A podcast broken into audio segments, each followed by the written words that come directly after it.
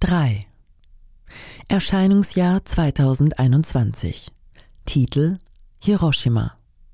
Designer Takuya Onuki. Kommentar vom Designer. Seit vielen Jahren verdiene ich meinen Lebensunterhalt damit, vielen Menschen Ideen zu vermitteln oder Werbung zu machen. Ich glaube, dass die Werbung eine Zukunft präsentiert, die heller ist und mehr Spaß macht als die heutige, wenn auch nur ein bisschen.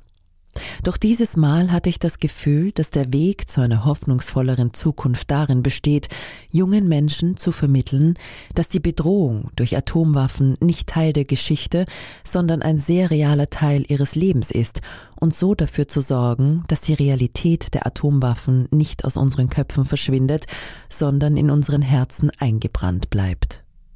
Als jemand, der im Bereich des visuellen Ausdrucks arbeitet, ist es sehr ernüchternd, an den Aktivitäten des Hiroshima Appeals beteiligt zu sein, der versucht, die nächste Generation über die Existenz von Atomwaffen aufzuklären, während die Zahl der Kataribe oder Menschen, die den Atombombenabwurf erlebt haben, weiter abnimmt.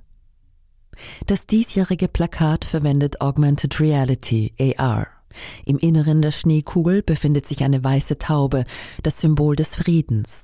Normalerweise wäre in der Schneekugel weißes Pulver, aber für dieses Werk haben wir Schwarzpulver verwendet. Wenn Sie Ihr Handy über das Foto halten, beginnt es sich zu bewegen, als ob die Zeit rückwärts läuft. Schließlich füllt sich die Kuppel mit dem Schwarzpulver, was an den Frieden erinnert, der durch Krieg, Atomwaffen und schwarzen Regen zerstört wird und ein echtes und erschütterndes Gefühl von Krieg erzeugt. Das Schwarzpulver fällt langsam zu Boden und es erscheint eine völlig bewegungslose weiße Taube. Ich glaube, dass seine Schneekugel auch dazu dient, dass sich jeder Betrachter seine eigene Geschichte vorstellt, während er den Schnee langsam herunterfallen sieht.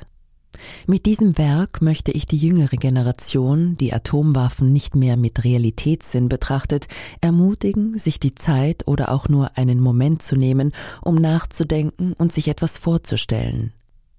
Wenn ich noch etwas weiter ausholen darf, ich möchte, dass die Menschen etwas bemerken, wenn sie durch das Glas schauen und den Krieg und die Atombombenabwürfe aus der Vogelperspektive betrachten.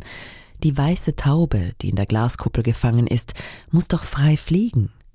Ich bete für den Tag, an dem die weiße Taube in unserer Welt frei fliegen kann.